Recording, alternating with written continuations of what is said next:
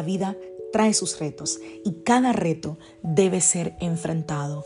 Cada día es diferente al anterior y para cada día necesitamos una palabra de Dios. Por eso el devocional de hoy es una palabra para ti, para cada día, porque Dios quiere hablarte hoy y lo va a hacer a través de su palabra. Por eso, escucha el devocional de hoy.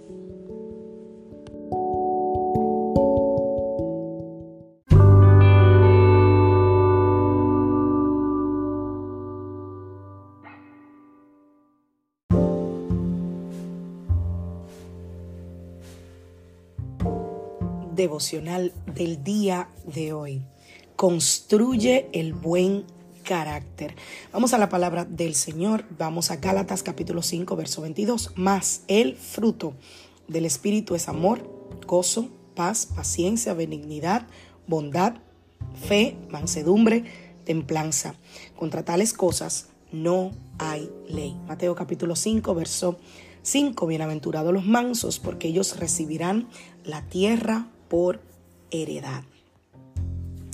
Ayer hablaba con nuestra iglesia en el discipulado, todos los martes a las ocho y media de la noche tenemos el discipulado y estamos estudiando un material increíble del editorial Patmos y hablábamos ayer sobre la templanza y tratamos mucho el tema del el carácter, porque el buen carácter no es algo que nosotros recibimos con la salvación. No es que usted acepta a Cristo, inmediatamente su carácter es cambiado. No, el buen carácter se desarrolla con el tiempo. Eh, eh, ayudarnos a construir un carácter eh, parecido al de Jesús es uno de los objetivos principales del Señor. Y para eso Él nos dejó el Espíritu Santo. El Espíritu Santo nos ayuda a ser más como Jesús, a construir un carácter y a desarrollar ese carácter de Jesús en nosotros. La Biblia llama eso el fruto del Espíritu no los frutos, el fruto que tiene varias manifestaciones. Dice Gálatas 5:22 que el fruto del Espíritu es amor, alegría, paz, paciencia, amabilidad, bondad, fidelidad, humildad y dominio propio, y que no hay ley que condene esas cosas. En medio de los desafíos que nosotros vivimos, a veces nosotros tratamos de superar la adversidad por nuestro propio poder, de nuestra propia manera. Y al hacerlo podemos incluso ser tentados a comprometer nuestro carácter cristiano para nosotros poder salir de situaciones, para poder salir de dificultades o tomar lo que llaman por ahí, tomar un atajo. Déjame tomar un atajo. Pero cuando nosotros pedimos al Espíritu Santo, Él nos ayuda a mantenernos en el rumbo de la integridad, de la verdad, de la honestidad, sin importar las circunstancias. Créeme que llegarán momentos en que obedecer a Dios te va a costar, en que em, eh, que tu carácter redimido te va a costar. ¿Por qué? Porque normalmente tomamos decisiones fuera de esa voluntad, fuera de, ese, eh, de eso que necesitamos hacer. Y para eso está el Espíritu Santo. Y durante las temporadas de éxito, los estándares bíblicos deben ser lo mismo.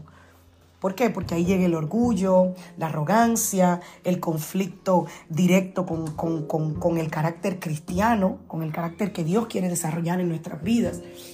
Y de hecho, la mansedumbre es un requisito para que cada cristiano continúe recibiendo la, la, bendición y la promoción de Dios. Porque la Biblia dice que al altivo Dios lo mira de lejos. Dice Mateo 5:5, dichosos son los humildes porque recibirán la tierra como herencia.